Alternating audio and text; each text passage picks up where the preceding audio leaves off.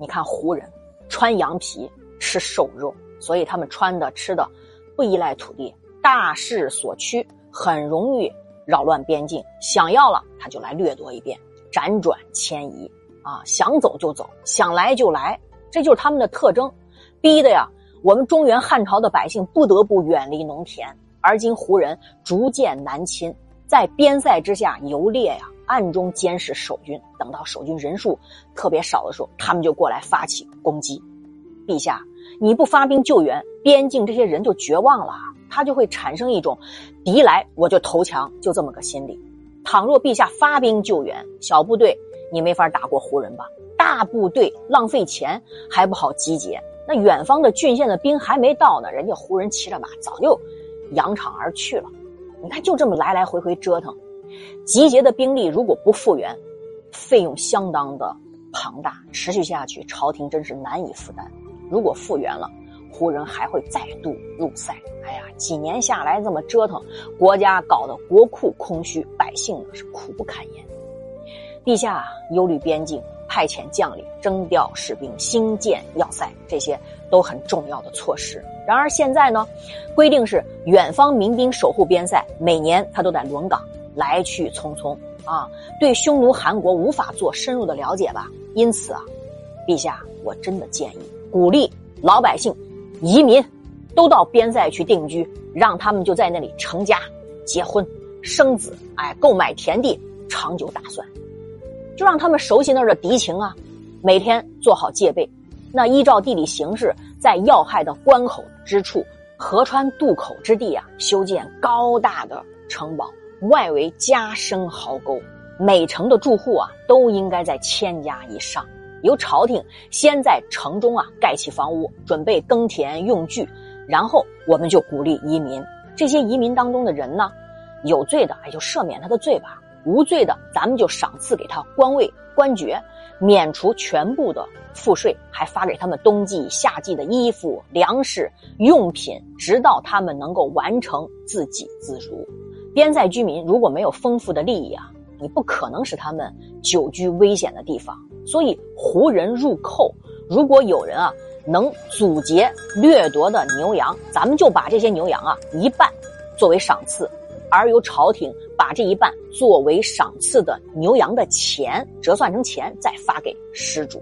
你看，对掠夺的人口，啊，也比照着办。这样一来，乡里的邻居们啊他们就相互救助了。对胡人的攻击也会冒死以赴，并不是他们的品德高尚啊，而是他们要相互之间维护骨肉亲情。贪图财货，相比征调来的那些郡县的，又不熟悉这地理环境，又畏惧胡人那些兵，那成功可能性万倍以上。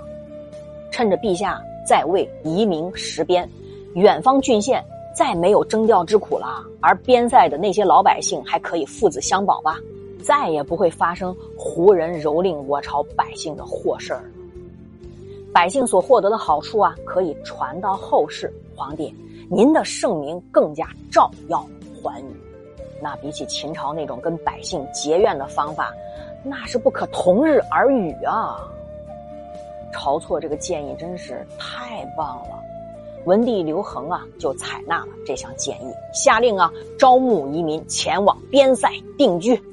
哎呀，这晁错又来劲了，接着上书说：“陛下。”招募迁徙的百姓，以充实边塞，使征调驻防的军事行动越来越减少，而且运输的费用这不就节省下来了？这都是我们国家的幸事儿啊！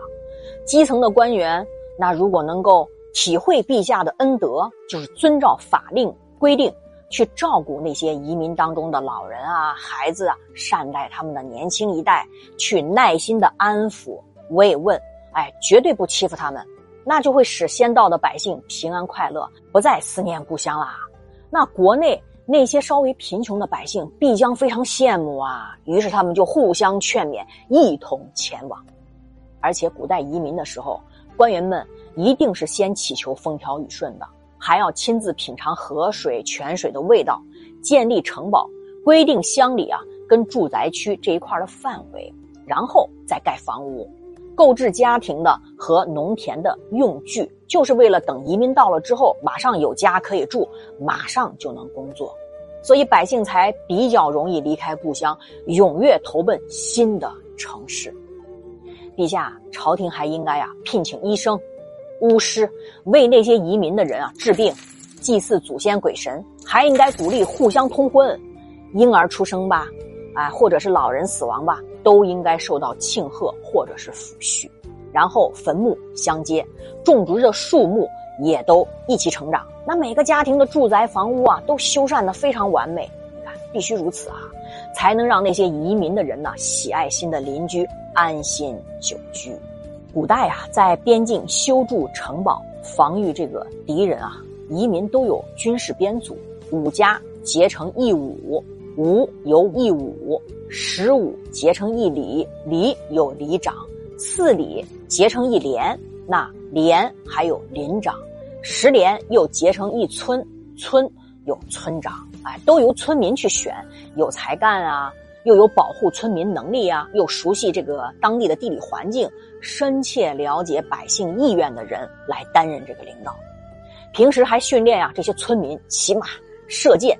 战争的时候呢，率领这个民兵啊和敌人交锋。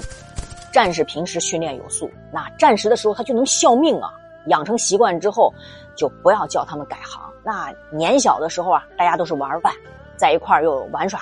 你想长大以后又在一起打仗工作，夜间作战，只要听到声音，他马上就知道是谁，那就可以相互救援啊。白天作战，大家都看得见嘛，自然那感情是很深的，彼此支持。有爱之情，愿共生死。朝廷啊，应该去颁发很多赏赐，而且严格的去执行责罚。那么，即便冲锋在前面的人被杀了，你想，后面的人依然勇猛续进，他不会因为畏惧而逃亡。移民呢，如果不是健壮的青年，那就白白浪费朝廷提供的衣服和粮食了。即便都是健壮的青年，如果没有贤明的官员去做引导，那也不可能成功的。陛下拒绝匈奴、韩国的和解要求，我以为啊，他们可能会在明年的冬天就来攻打我们。如果移民成功之后，我们就可以迎头痛击，一次重创，足以让他们终身记住。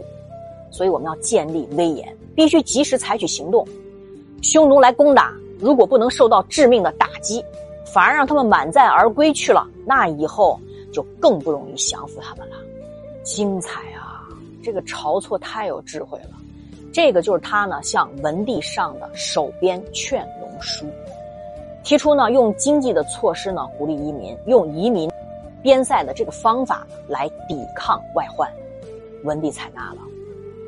于是晁错又上书《牧民实塞书》，哎，对于如何去安置移民生活呀，又提出了上面具体有效的措施。